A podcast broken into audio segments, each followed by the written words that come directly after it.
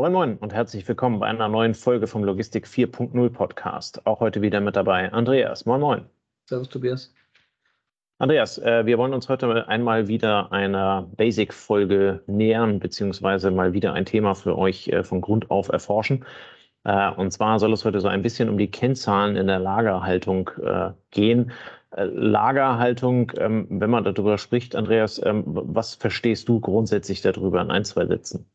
Darunter natürlich. Ja, es ist, es ist, es ist der physische Bestand, den ich auf mein Lager lege. Also wir gucken uns den gerade Ausfall an, ähm, dass wir sagen, wenn wir uns was ans Lager legen, dann zu eigenen Kosten. Wir kaufen das ein, bevorraten das. Wir sprechen nicht davon, dass wir irgendwo Abrufmengen haben. Wir sprechen nicht davon, dass jemand bei uns am Lager was liegen hat, was er finanziert und wir zahlen erst, wenn wir darauf zugreifen. Also erstmal ganz simpel. Äh, wir legen uns physisch Ware ans Lager, wie viel brauchen wir davon, ähm, was hat es für eine Effizienz und äh, was ist wichtig ähm, dabei zu beachten, damit ich entscheiden kann, habe ich jetzt ein gutes Lager, habe ich eine gute Lagerleistung oder kann ich es irgendwo verbessern.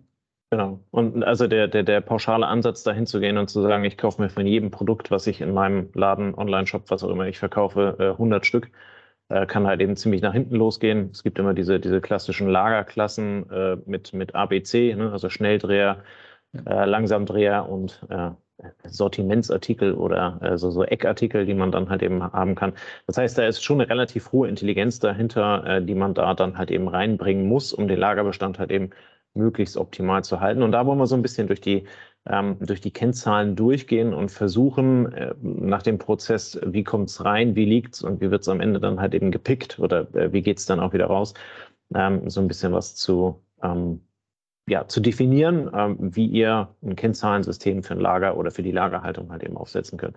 Ähm, ganz am Anfang, du hast, du hast es gerade gesagt, sprechen wir immer über so einen, über so einen Part der, der Lagermengenentscheidung, hast du es genannt. Ähm, das heißt also, ähm, welchen, welchen Artikel wollen wir wie häufig halt eben entsprechend am, am, am Lager haben ähm, und daraus dann halt eben entsprechend verkaufen. Ähm, jetzt immer unser klassisches Beispiel, ne, äh, der, der Adventskalenderlieferant oder äh, der, der Ostereier-Malhase. Ähm, das sind ja dann immer Themen, das sind sehr saisonal geprägte Artikel. Ähm, das heißt, ich brauche im Juni und im Juli brauche ich also keine Adventskalender. Da sollte ich mir vielleicht langsam Gedanken darüber machen. Ähm, aber ähm, äh, äh Ostereier verkaufen sich im Dezember auch eher schlecht als recht. Ähm, das heißt, ich brauche in irgendeiner Art und Weise eine Idee, wann läuft der Artikel, in, welcher saisonalen, äh, in welchem saisonalen Zusammenhang ähm, äh, läuft das. Und das ist ja durchaus ein Thema, was man, äh, was man entsprechend auch in die, in die Lagerhaltung als, als Kennzahl mit reinnehmen kann. Genau, ich, ich wollte noch eins auch dazu ergänzen, was wir jetzt hier so als Basic durchsprechen ähm, lässt außen vor, dass du spekulieren kannst, dass du äh, einem Wettbewerber was wegkaufst, ähm, den Markt leerfegst, ähm, dass du etwas vorratig, äh, vorrätig halten musst, was vielleicht während der Lagerhaltung noch ähm, an Qualität gewinnt. Also Käse oder Wein gibt es ja da manche Sachen, die besser werden durch Lagerhaltung. Wir gucken uns wirklich den gerade Ausfall an und dein oder unser Job als Logistiker ist, den Bedarf zu befriedigen. Ne? Also das, was der Kunde kauft, in gewissen Zeiten, in gewissen Intervallen, in gewissen Mengen, das möglichst aus unserem Lagerbestand bedienen zu können, immer lieferfähig zu sein. Ähm, aber kein, keine große Komplexität jetzt in den Überlegungen hinten dran.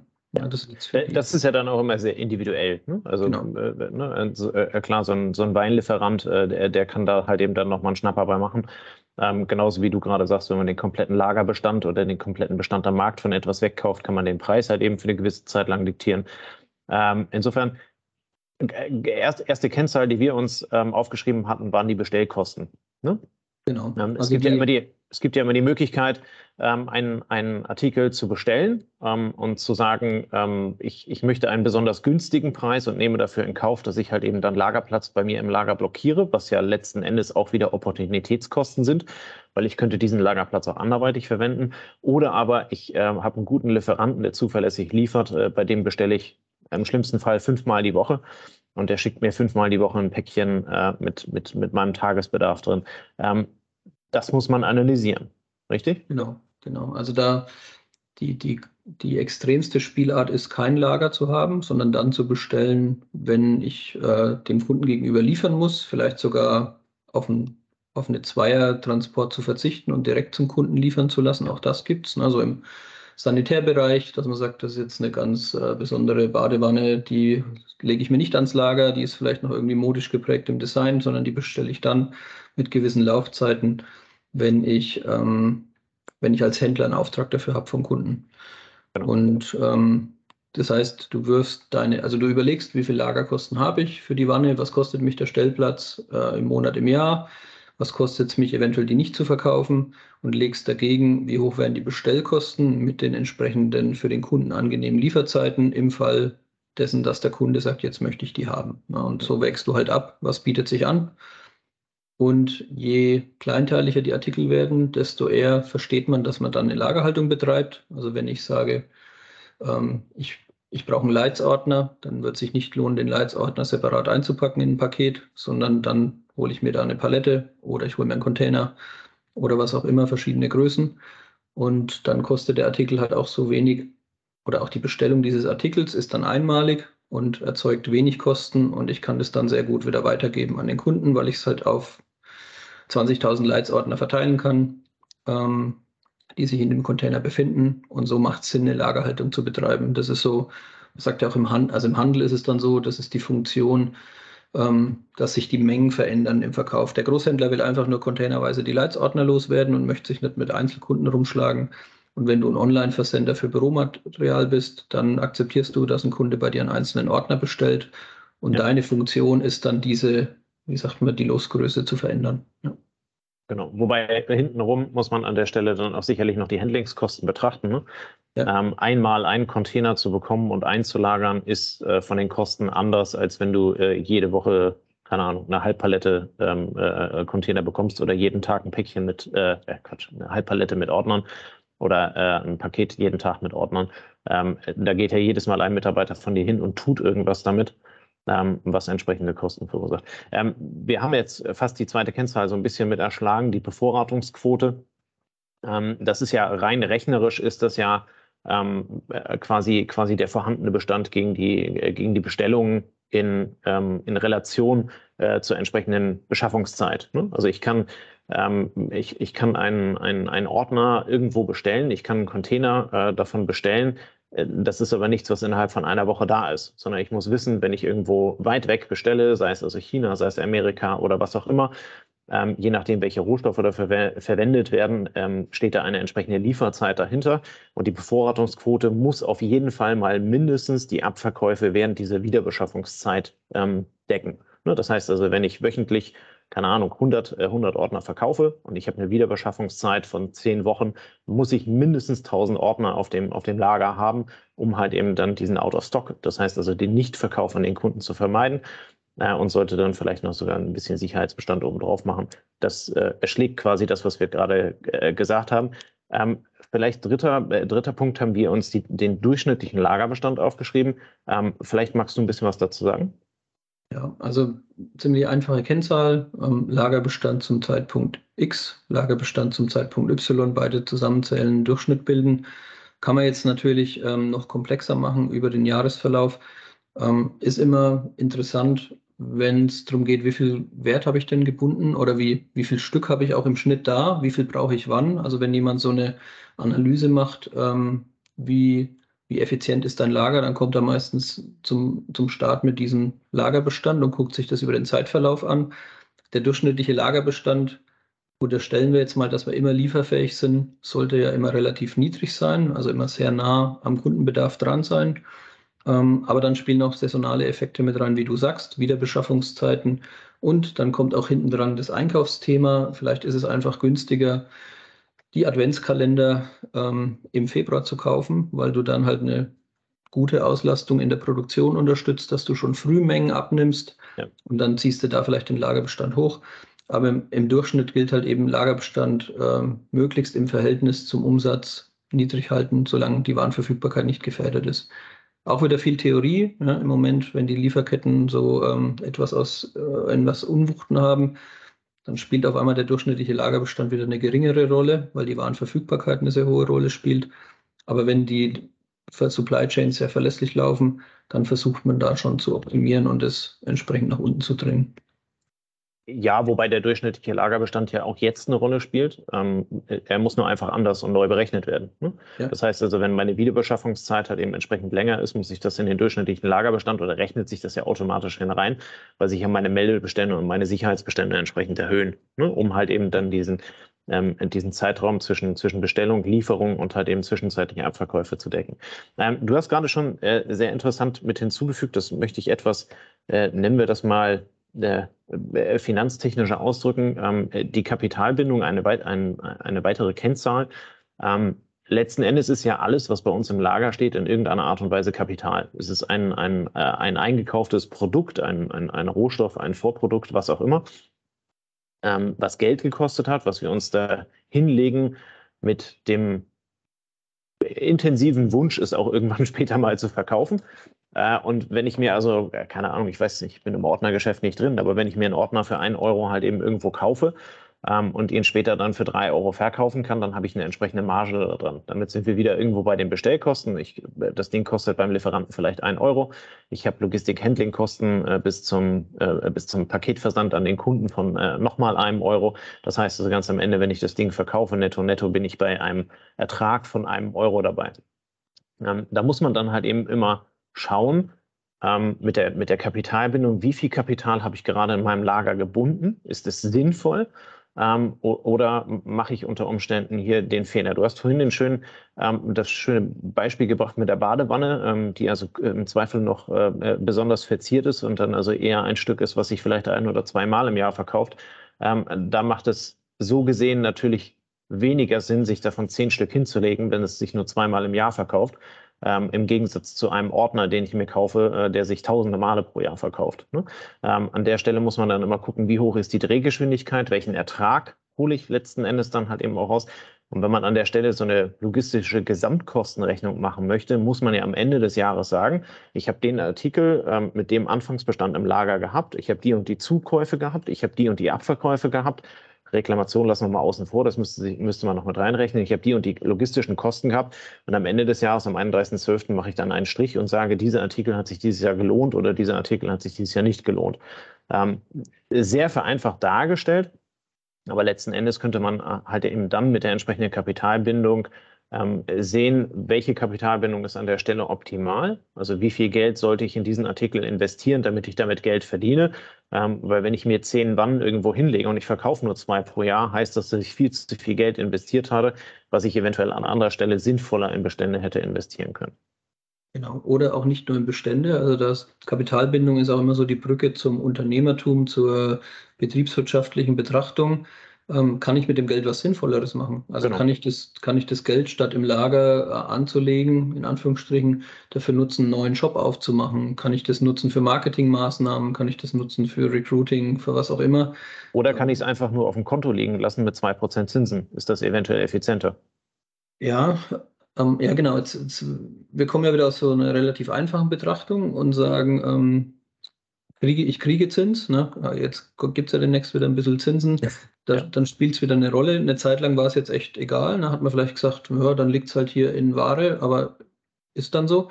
Jetzt sind wir in einer Zeit, in der die Inflation angestiegen ist. Da könnte sogar jemand sagen, ist doch klasse, das in Ware zu haben, weil die Wanne ist nächstes Jahr mehr wert. Oder die Gipsplatte oder der Leitsordner, weil der steigt äh, 10% dieses Jahr. Ähm, aber wir gehen ja mal davon aus, dass äh, Inflation und Zins so ein Verhältnis haben, dass ich, wenn ich das Geld auf der Bank liegen hätte oder wenn ich es anderweitig, wie gesagt, für andere wirtschaftliche Aktivitäten nutze, dass ich dann eine höhere Verzinsung habe, als wenn ich mir eine Wanne kaufe, die im Preis steigt, weil die Inflation so heftig nach vorne geht. Ja. Und ähm, von daher, genau, macht es halt eben aus dem Gesichtspunkt Sinn, das im Blick zu behalten. Und es ist ja auch ein Thema Umlaufvermögen. Ähm, Umlaufvermögen ist vielleicht auch Risiko und dann, dann gibt es irgendwie einen Trend, dass Badewannen total ätzend sind und alle wollen nur noch duschen, dann hast du ja einen Verlust, ähm, weil dann der Wert dieser Wanne abnimmt. Also Kapitalbindung macht auch dann Sinn im Blick zu behalten, wenn man glaubt, dass es eigentlich schon wert ist, äh, also dass, dass der Wert nicht, nicht kaputt geht. Ähm, weil du ja damit, mit jeder Kapitalbindung hast du ein Risiko bist halt ja. einfach äh, in, wenn du es in Wannen investiert hast, ist das Risiko meistens größer, als wenn du es Cash auf der Bank liegen hast. dann kannst du schneller. Dafür ist üblicherweise aber auch der, der Lagerzinssatz, was dann ja auch letzten Endes der, der, der, der, der nächste Kennzahl ist. Ähm, in dem, also Zins ist ja immer der Ertrag aus mehr Risiko auf sich nehmen. Ne? Der, der, der, Ertrag, mehr Risiko auf sich zu nehmen, bedeutet halt eben für den Unternehmer, er kann mehr machen, als er auf der Bank bekäme. Ähm, das heißt, man muss dieses, dieses Thema der, der, des, des Lagerzinses und der Kapitalbindung halt eben immer gegen irgendeine Größe nehmen. Und das ist im Zweifel halt eben das, was du auf deinem Girokonto schnell verfügbar bekommst. Das heißt, du legst die Kohle nicht für zwölf Monate fest an, sondern du möchtest sie halt immer im Zweifel haben. Und wenn du da halt eben, keine Ahnung, zwei Prozent bekommst, dann ist das halt eben dein Benchmark. Und wenn du die Wanne mit 3,5 Prozent pro Jahr halt eben entsprechend verzinst, das heißt, du machst 3,5 Prozent Gewinn auf das gebundene Kapital ähm, äh, dieser Wanne, dann ist es auf jeden Fall mal lohnender, ähm, in, in, die Wanne zu investieren, ähm, äh, als halt eben entsprechend äh, das Geld auf dem Konto liegen zu lassen. Und das musst du theoretisch für jeden einzelnen Artikel machen, um es halt eben dann äh, entsprechend zu berechnen und dann kannst du es halt eben mit dem Lagerzinssatz auf das komplette Sortiment machen. Das heißt, du kannst dein ganzes Lager halt eben monetär ausdrücken und kannst sagen, letztes Jahr hat mein ganz äh, gesamtes Lager äh, so und so viel Zinsen für mich erwirtschaftet, was letzten Endes ja, betriebswirtschaftlich gesehen ist dann halt eben der Gewinn. Ne?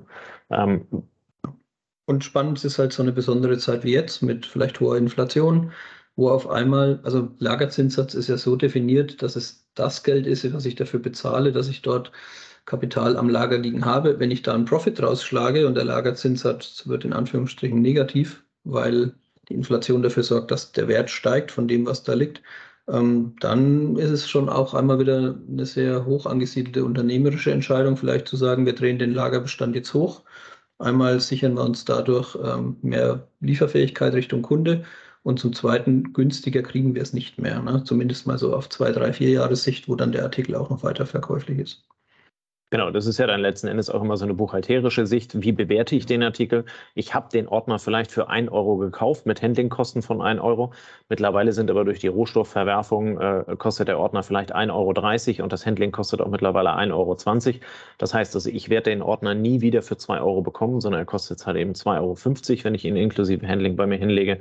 Ähm, macht es unter Umständen da Sinn, dann nochmal halt eben eine größere Menge zu kaufen ähm, weil ich sie dann am Ende zu einem höheren Verkaufspreis dann halt eben unter Umständen noch absetzen kann. Spannend. Äh, dann der zweite Bereich, äh, den wir eingangs erwähnt hatten, ist so ein bisschen die Lagereffizienz. Das heißt also, äh, welche Kennzahlen brauche ich in der Lagerhaltung, um bewerten zu können, ob ich gut arbeite im Lager oder ob ich nicht gut arbeite. Ähm, du hattest den Begriff schon mal genannt, die Lagerumschlagshäufigkeit. Ähm, was, sagt, was sagt die Kennzahl an der Stelle aus? Genau, also wie oft ähm, dreht sich ein Artikel am Lager, wie viel Artikel ähm, oder wie, wie oft dreht sich der Lagerwert eines Artikels pro Tag, Monat, Jahr. Jetzt kann man sagen Tag, ne, komisch, aber ähm, jetzt, also man, ein absolutes Schnelldurchlauflager ist ja zum Beispiel äh, die Rutsche bei McDonalds, wo die Burger liegen. Ne? Wie viel Lagerbestand habe ich dort? Meistens zwei, drei Burger. Wie viel rutschen da am Tag durch? 4000, keine Ahnung habe ich einen hohen Lagerumschlag, kann man sagen, von diesem Mini-Lager. Wenn ich dagegen ähm, in Rum investiere mit oder in, in irgendwie Whisky mit 20 Jahren äh, Reifedauer, dann habe ich halt einen Umschlag, der sehr niedrig ist, weil das dreht sich halt nur alle 20 Jahre dann einmal. Und kommt also ein bisschen auf die Branche an, oder das heißt ein bisschen, es ist sehr geprägend, die Branche der Artikel ähm, wird auch von der Einkaufspolitik stark geprägt und ähm, ist dann eher sinnvoll halt als Benchmark innerhalb der eigenen Branche, weil wer es dann schafft, einen höheren Lagerumschlag hinzubekommen, der hat meistens, ähm, sag ich mal, weniger Risiko, ähm, höhere Erträge. Im Lebensmitteleinzelhandel kann man Lagerumschlagshäufigkeit von einem Discounter auch mal vergleichen mit einem, sag ich mal, Standardhändler, Genossen Edeka oder so. Und dann merkt man, okay, das ist der Grund, warum damals der Discount so stark wurde, weil der Lagerumschlag einfach viel häufiger ist und äh, dreht sich mehr und du machst mehr Umsatz für dann am Ende doch gleiche Fixkosten, weil das Lager kostet halt gleich. Ne? Also das ist dann wieder so absolute Basic-Betrachtung. Du stellst deine Halle hin mit 30.000 Quadratmetern und wie oft dreht sich die Ware, die durch diese Halle läuft? Wie schaffst du es? Welcher Hebel hat denn, welchen Hebel hat der Umsatz? Wobei ja letzten Endes ähm, der, der, der Lagerumschlag an der Stelle ja auch angibt, wie viel Fläche brauche ich überhaupt. Ne? Also je höher mein Lagerumschlag ist, desto weniger Fläche brauche ich theoretisch, weil ich halt eben die gleiche Menge auf, der, auf, auf geringerer Fläche durchschlagen kann. Ähm, habe ich höhere ähm, äh, Lagerbestände oder eine höhere äh, äh, oder andersrum eine, eine niedrigere Lagerumschlagshäufigkeit und damit höhere Bestände brauche ich entsprechend mehr Platz, was ich halt eben dann entsprechend rechnerisch auch ausdrucken kann. Ähm, zweiter Punkt oder äh, zweite Kennzahl an der Stelle, die wir eigentlich schon fast erklärt haben, ist die durchschnittliche Lagerdauer. Ähm, das hatten wir gerade eben schon mal mit dem durchschnittlichen Bestand. Die durchschnittliche Lagerdauer ist insofern anders, als dass man den Artikel betrachtet und schaut, wie lange liegt der denn bei uns im Einzelnen. Ähm, äh, liegt äh, ein Artikel, der bei uns geliefert wird, ähm, äh, liegt der zehn Tage, liegt der 20 Tage, liegt der drei Monate, liegt der äh, zwei Jahre bei uns? Ähm, das sind ja Themen, wo ich dann ähm, relativ schnell dieses ABC-Cluster zum Beispiel halt eben auch drüberlegen kann. Das heißt also, ein Artikel, der sich, der sich sehr schnell dreht, der, äh, keine Ahnung, äh, eine, eine Wiederbeschaffungszeit von fünf bis zehn Tagen hat, ähm, und, und aber in dieser Zeit dann halt eben Tausende davon rausgehen, ähm, weißt du, die, die durchschnittliche Lagerdauer liegt irgendwo im Bereich von Tagen, ähm, während unsere Wanne, die wir erwähnt haben, äh, wenn ich die zweimal pro Jahr verkaufe und ich habe davon halt eben entsprechend auf dem Lager, dann wird die durchschnittliche Lagerdauer vermutlich irgendwo bei sechs Monaten liegen. Ne? Ähm, äh, so kann man dann also relativ schnell clustern und kann sagen, das, was sich schnell dreht bis X, keine Ahnung, fünf Tage, äh, ist ein A-Artikel. Das, was sich weniger schnell dreht bis einem Monat, ist ein B-Artikel und alles darüber hinaus ist halt eben ein C-Artikel. Und damit kann ich dann halt eben wieder hingehen und kann sagen, okay, und jetzt optimiere ich in irgendeiner Art und Weise meine Lagerbestände äh, dahingehend äh, von, von, den, von den Verkaufszahlen beziehungsweise von der, von der durchschnittlichen Lagerdauer ist auch eine klasse Kennzahl für die Lagerorganisation. Also das ja. heißt, wenn ich Schnelldreher habe, die ja dieses Schnelldrehen hängt ja nicht immer am Artikel absolut. Also es ist nicht immer das Buch, ähm, sondern es hängt auch am Artikel Lebenszyklus. Das heißt, es kommt ein neuer Artikel raus, das neueste Samsung-Handy, die PlayStation 5. Dann hat die am Anfang eine ziemlich geringe Lagerdauer, ähm, geht wieder schnell an die Kunden raus.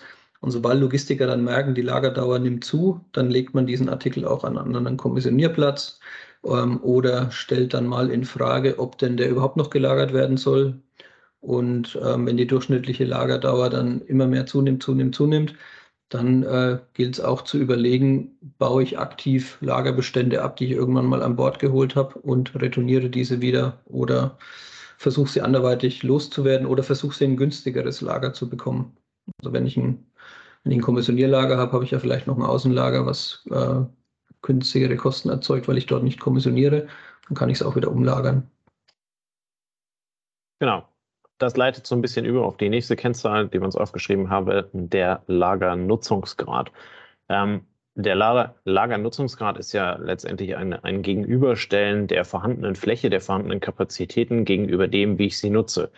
Ne, ähm, keine Ahnung, wenn ich also ein automatisches Kleinteilelager bei mir im, im, Lager stehen habe oder eine Blocklagerfläche, ich brauche es aber nicht, ist der Lagernutzungsgrad an der Stelle halt eben dann gleich null.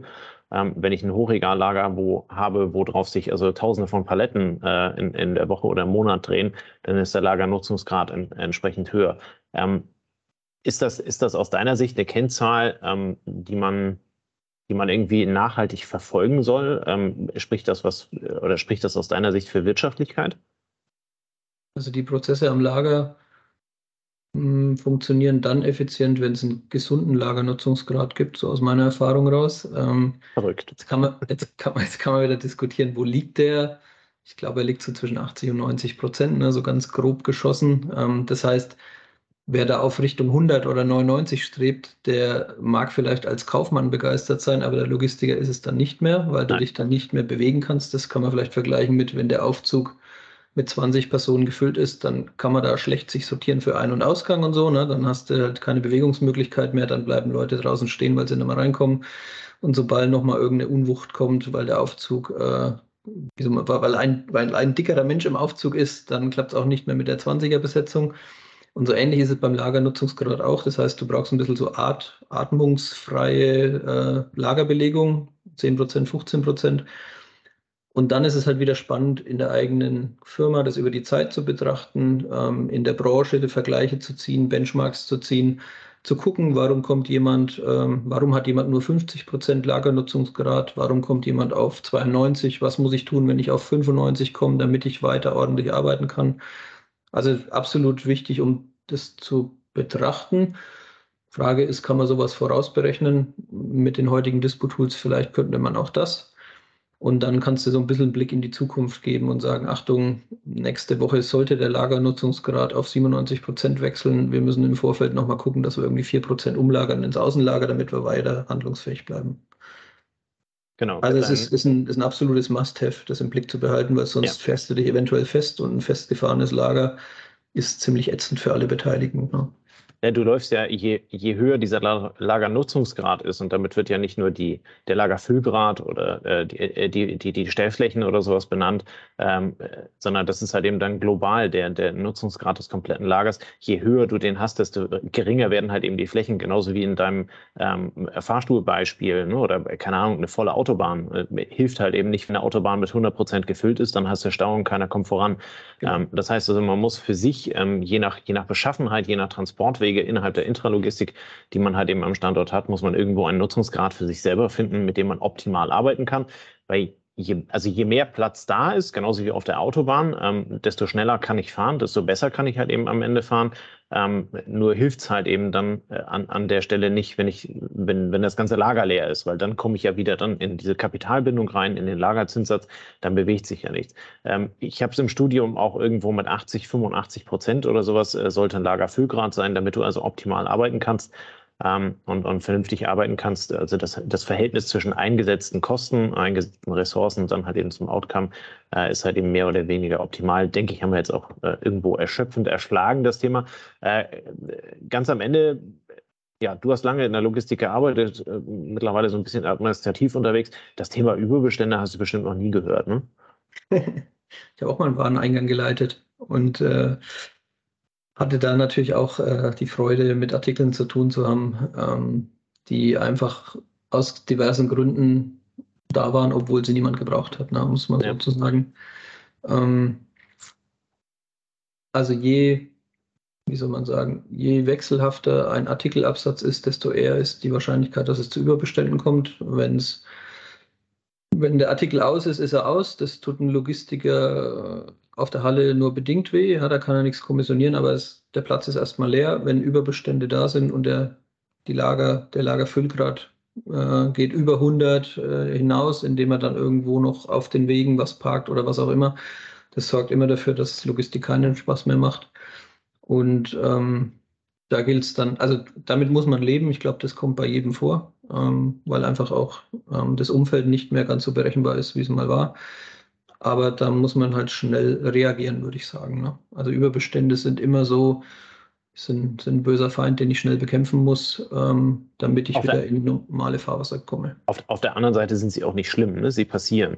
Also je nach, ja. je nach Geschäftsmodell, was du halt eben hast, die, äh, beispielsweise die Mode ist ein ganz extremes Beispiel, ähm, wie, wie also Überbestände dann halt eben äh, geschehen. Viel wichtiger ist ja am Ende, ähm, äh, die Wahrnehmung von äh, Überbeständen. Das heißt, ich muss mich aktiv darum kümmern, wo habe ich gerade einen Überbestand, ähm, wo nimmt mir ein Artikel und dann sind wir wieder bei Kapitalbindung und, und äh, durchschnittlichen Lagerbestand und so weiter, äh, Bevorratungsquote. Ähm, wo ist zu viel von einem Artikel da und was kann ich da entsprechend gegen tun? Klassischerweise, ne, ähm, ich weiß es nicht, so dieses ähm, diese Jahreskalender, da bezahlst du dich also im, im November und Dezember, äh, bezahlt sich immer dumm und dämlich, wenn du die irgendwo kaufen möchtest äh, mit einer schönen Landschaft von Bayern oder von Hamburg oder was weiß ich was. Ähm, und im Januar kriegst du die Dinger dann hinterhergeschmissen. Das sind dann klassische Überbestände. Das sind in dem Moment sogar Bestände, mit denen du später auch nichts mehr anfangen kannst, weil du nämlich entweder die ganzen Tage ummalen musst oder äh, das Jahr halt eben dann irgendwie, ich weiß nicht, acht Jahre weiterdenken musst. Äh, da ist die Frage, sind die Kalender dann überhaupt noch aktuell? Ähm, das heißt, diese Überbestandsreduktion, das Management der Überbestände, das musst du halt eben entsprechend anpacken durch Sonderaktionen, durch äh, Rücksendungen an den Lieferanten oder im Zweifel dann halt eben auch durch, durch die Vernichtung von Ware. Ne? Also äh, es kann ja teilweise günstiger sein, Ware zu vernichten, anstatt sie also weiter stehen zu lassen und, und auf gutes Wetter zu hoffen. Ähm, gerade gerade bei einem Kalender, also was, was möchtest du Mitte 2022 noch mit einem Kalender für 2022? Vermutlich nichts mehr. Ne? Und da ist es dann halt eben unter Umständen sinnvoller, ähm, die, die Ware dann auch einfacher zu vernichten ähm, und äh, damit halt eben dann Lagerplatz freizumachen. Also der Kalender ist jetzt ein Non-Food-Artikel, der da sehr geringe Halbwertszeit hat, kann man sagen, schon an sich, äh, wie er ist. Aber dann gibt es natürlich auch noch Ultrafrische und ähnliches. Und wenn du da Überbestände hast, dann ist, bist du noch mehr aufgefordert, noch schneller zu reagieren. Also führst du ein Edeka und hast, warum auch immer, viermal mehr Lachs bestellt äh, für die Kühlung, als du eigentlich brauchst, oder das Wetter schwingt um ähm, und aus deiner großen Steckbestellung, weil es 30 Grad fürs Wochenende angekündigt hat, äh, verregnet es dir am Freitagnachmittag und die darauffolgenden Tage ähm, die freie Zeit, dann sorgt es dafür, dass diese Steaks halt eben im Überbestand sind und dann musst du sehr schnell reagieren. Genau. Und als, als Filialleiter halt Entscheidungen treffen und sagen, okay, haue ich da einen Rabattaufkleber äh, drauf oder positioniere ich sie nochmal zweit oder oder oder. Also das geht dann einfach darum, den Absatz zu stärken.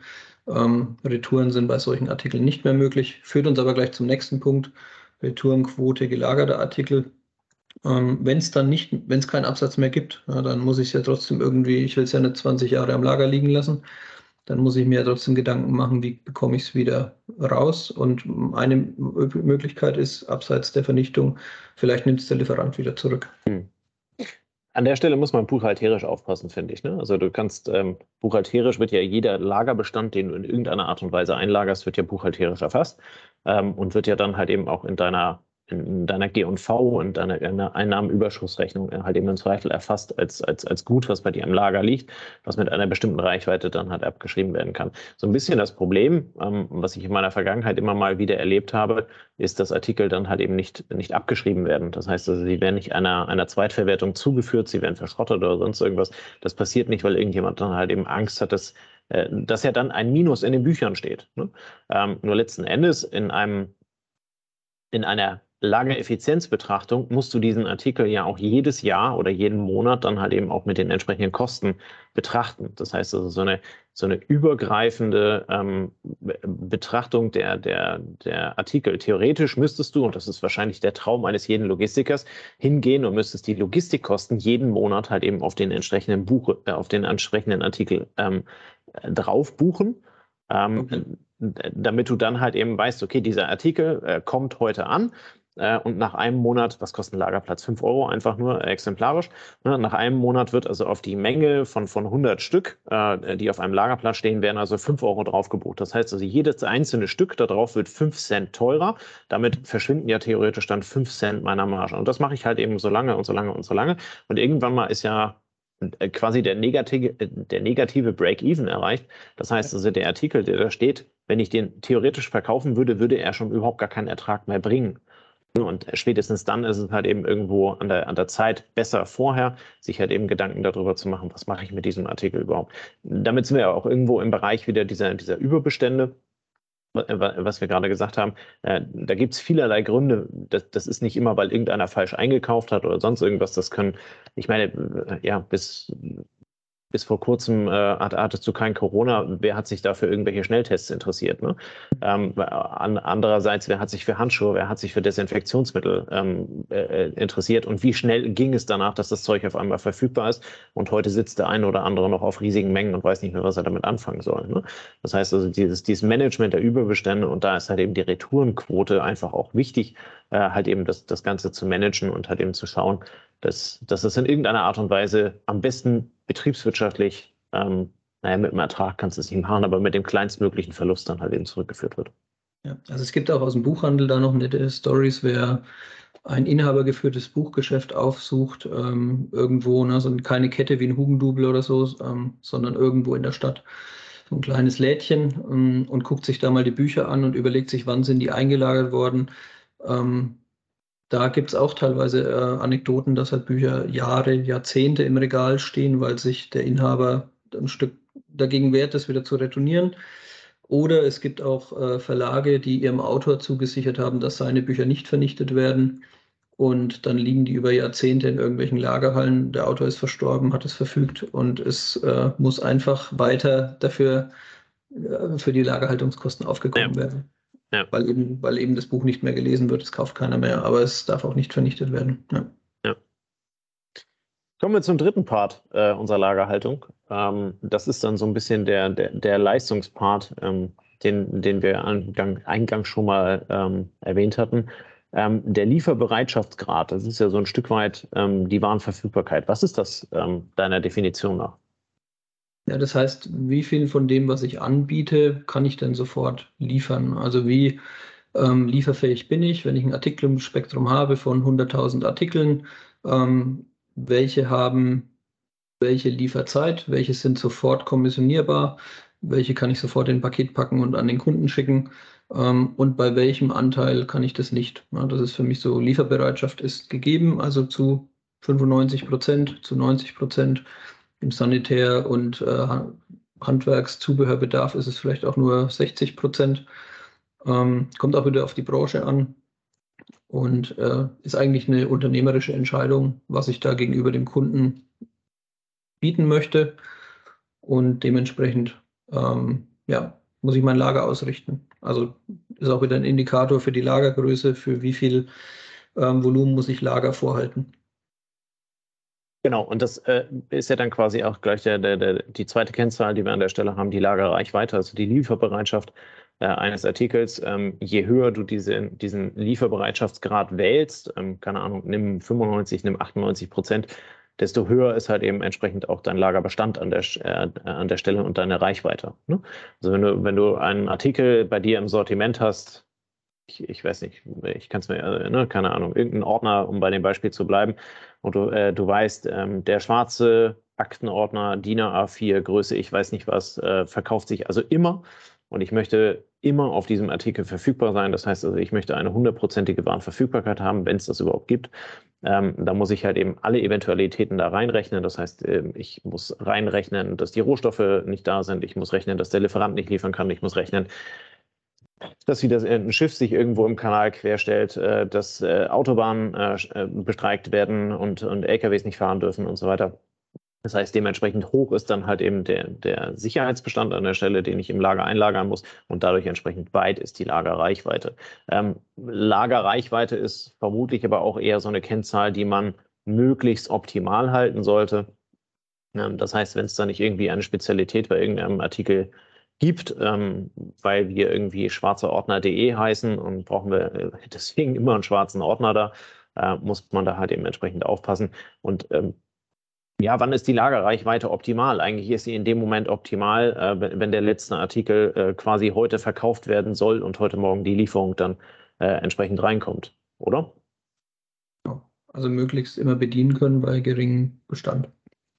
Genau. Kommen, kommen wir da auch gleich zur nächsten Zahl. Lieferquote heißt, wie viel hat der Kunde bestellt und wie viel konnte ich davon liefern? Also das ist nochmal ein bisschen auch so eine, aus meiner Sicht, negativ. Also das das Gegenteil davon ist dann die, die Nicht-Lieferquote oder was ich halt nicht bedienen konnte, ist entgangener Umsatz, kann man sagen. Ja. Also von daher auch äh, eine Quote, die es auf jeden Fall gilt, im Blick zu behalten. Und wie gesagt, wenn Umsatz direkt betroffen ist und man überlegt sich, wie viele Marketingmaßnahmen startet man, um einen gewissen Umsatzzuwachs zu erzeugen, kann man eigentlich auch überlegen, welche Lieferquote entgeht mir und was ist dafür nötig, dass ich die bedienen kann. Und ja. weil da weiß ich ja schon, dass der Absatz da ist, dann könnte ich statt Marketing ins Freie auch sagen, ich versuche die Lieferquote zu erhöhen, weil dort weiß ich, dass der Umsatz dann gegeben sein wird, wenn ich die Ware da habe. Also auch eine ziemlich spannende Zahl. Ja, und äh, äh, du kannst, du kannst diese halt eben dann optimieren ähm, das hattest du bei der Recherche so schön da reingeschrieben, in Belieferungsintervallen. Ähm, wenn, du, wenn du einen wiederkehrenden Bedarf hast, ne? ich möchte, keine Ahnung, jede Woche zehn Eier haben, ich möchte äh, einmal im Monat, äh, weil ich ein Unternehmen bin, was, was Buchhaltung hat äh, und, und diese halt eben in großen schwarzen Ordnern ablegt, ich weiß, dass ich jeden Monat drei Ordner brauche, kannst du halt eben dann auch entsprechende Belieferungsintervalle vom Kunden abfordern. Das ist ja das, was zum Beispiel Amazon macht. Ne? Also du kannst, du kannst bei Amazon, kannst ja, keine Ahnung, Kaffee, Klopapier und äh, Rasierklingen oder sowas, kannst du ja im Abo bestellen. Das heißt, du bekommst die unaufgefordert jeden Monat ähm, geliefert, was für dich als Logistiker oder was für dich letzten Endes dann halt eben auch als Unternehmen einfach planbarer ist von dem, von dem entsprechenden Bestand. Du hast ja beim, beim Bestand ähm, oder bei der, bei der Leistung hast du ja immer ein Thema, diese, diese Nichtverkaufsquote. Ne? Ähm, wenn, du eine, wenn du eine Warenverfügbarkeit von 95 Prozent hast, heißt das umgedreht, für 5 Prozent deiner Aufträge äh, oder ja, für 5 Prozent deiner Aufträge konntest du halt eben gerade nichts tun. Ne? Das heißt, du konntest diese nicht beliefern. Das sind Nein-Verkäufe. Das ist entgangener Umsatz. Und um das halt eben zu optimieren, kann man dann zum Beispiel ähm, an, an der Stelle dann halt eben so mit Belieferungsintervallen bei bestimmten Artikeln, kannst du es halt eben machen, was für dich als Unternehmer einfach bequemer ist, weil du weißt, der und der Bestand wird sowieso abgenommen und kannst dann halt eben entsprechend an der Stelle dann äh, optimieren. Ähm, nächster Punkt und äh, Spann äh, spannender Punkt, den du besonders gut kennst, ist dann also die Kennzahl der Transportmittelnutzung. Ähm, das heißt, du kannst dir innerhalb des Lagers die Transportmittel entsprechend äh, bewerten und kannst dann halt eben auch aus, äh, ausgehend äh, nehmen. Ähm, worin würdest du das optimalerweise messen? Also das wird normalerweise in Füllgrad äh, gemessen. Jetzt kann man sagen, bei Transportmittel gibt es das Volumen, es gibt das Gewicht. Ähm, also du hast ja verschiedene Restriktionen, wo du sagst, ja. auf dem LKW darf das und das drauf an Gewicht. Dann hast du beim Volumen vorgegeben, was deckt die Plane ab, wie viel passt da rein. Ähm, also du hast zwei Grenzen und die gilt es halt auszulasten und auch vielleicht so auszulasten, dass du bei, bei gut ausgelastetem Volumen auch das meiste Gewicht transportieren kannst. Das geht dann wieder so ein bisschen Richtung Transportmix auch. Ähm, also das sei hier nur am Rande erwähnt, dass es da einen fließenden Übergang gibt zwischen Lagerkennzahlen und dann Richtung Transportkennzahlen und manchmal stehen die auch im Verhältnis zueinander. Wie du eben gesagt hast, wenn ich dem Kunden, wenn ich dem Kunden 20 mal einen Ordner schicken muss, dann mag das in einem Abo angenehm sein für, für deinen Lagerablauf. Der Transportler sagt dann, jetzt muss ich 20 Transporte bezahlen. Da wäre es mir lieber, ähm, wir sammeln bei uns am Lager den Bestand und schicken 20 auf einmal raus. Ähm, oder schicken es quartalweise raus, ja. Genau, oder genau. genau, und wir sind, wir sind der Puffer für den, für den eigentlich konstanten Verbrauch des Kunden, aber der Transport äh, schlägt so zu Buche, dass es Sinn macht zu bündeln. Ja, also, und ja. da hast du halt immer so ein Trade-off, wenn du das eine optimierst, kann sein, dass der andere leidet. Ähm, genau. Und dann hast du die klassischen Sollbruchstellen innerhalb der Kollegen. Ne? Und dann sagt der Transportmensch, seid ihr verrückt, fünfmal die Woche zu liefern? Äh, völlig crazy. Und dann sagt der Lagerleiter eventuell doch, das ist doch viel besser. Ne? Habe ich jeden Tag. Meine, meine also, Kennzahlen sind super. Genau. Ja, genau. Habe ich jeden Tag äh, konstanten äh, Arbeitsaufwand. Ist doch klasse. Ja? Und da gilt es halt in Summe dann das Kostenoptimum zu finden. Und auch mit Blick auf den Kunden zu schauen, was, wie bereit ist er, sich da anzupassen, auch an Kosten, lässt er ihn ein Stück davon teilhaben, was du sparst. Genau. Ja, letzten Endes ist das ja eine betriebswirtschaftliche Betrachtung. Ne? Also ja. du musst ja, so wie wir am Anfang halt eben auch die, die Warenbeschaffungskosten mit reinrechnen, musst du ja theoretisch auf deinen Verkauf äh, dann halt eben auch entsprechend wieder die, die Bereitstellungs-, also die Transportkosten für die Bereitstellung beim Kunden halt eben dann bis zur, bis zur Kundentür oder was auch immer vereinbart ist, äh, musst du ja entsprechend auch mit reinrechnen und musst es in deinen Deckungsbeitrag reinmachen, wenn du es nicht eins zu eins an den Kunden weitergibst. Ne?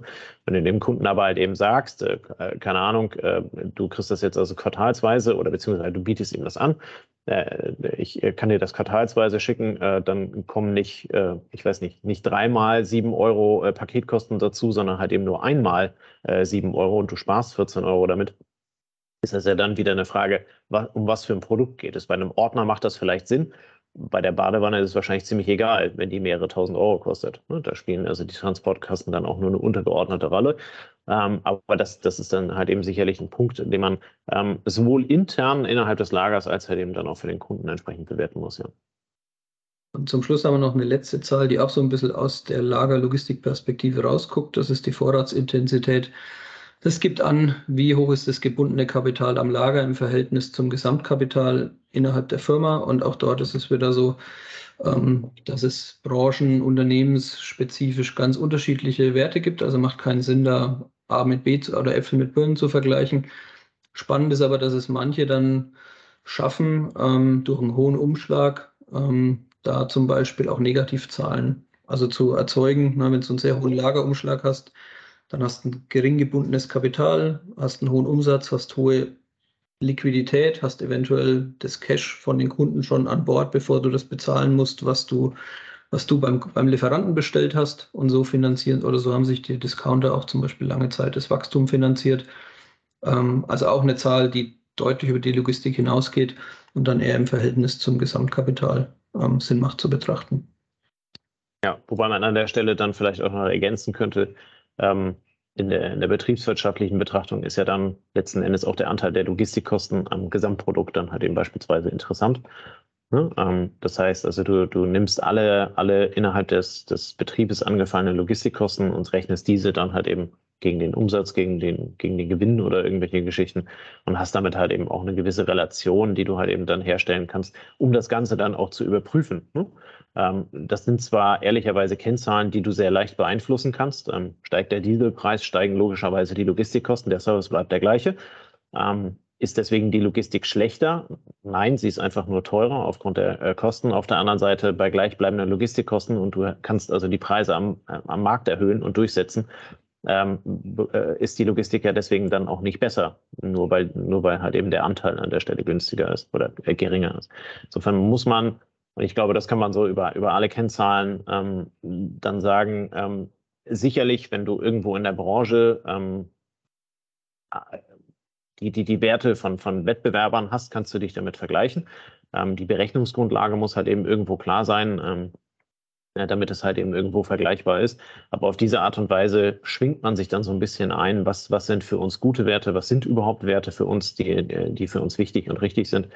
Ähm, und dann kann man da relativ schnell so ein Kennzahlensystem für die eigene Lagerhaltung ähm, er ermitteln und kann sich halt eben daran messen und äh, kann dann halt eben im Zweifel auch optimieren.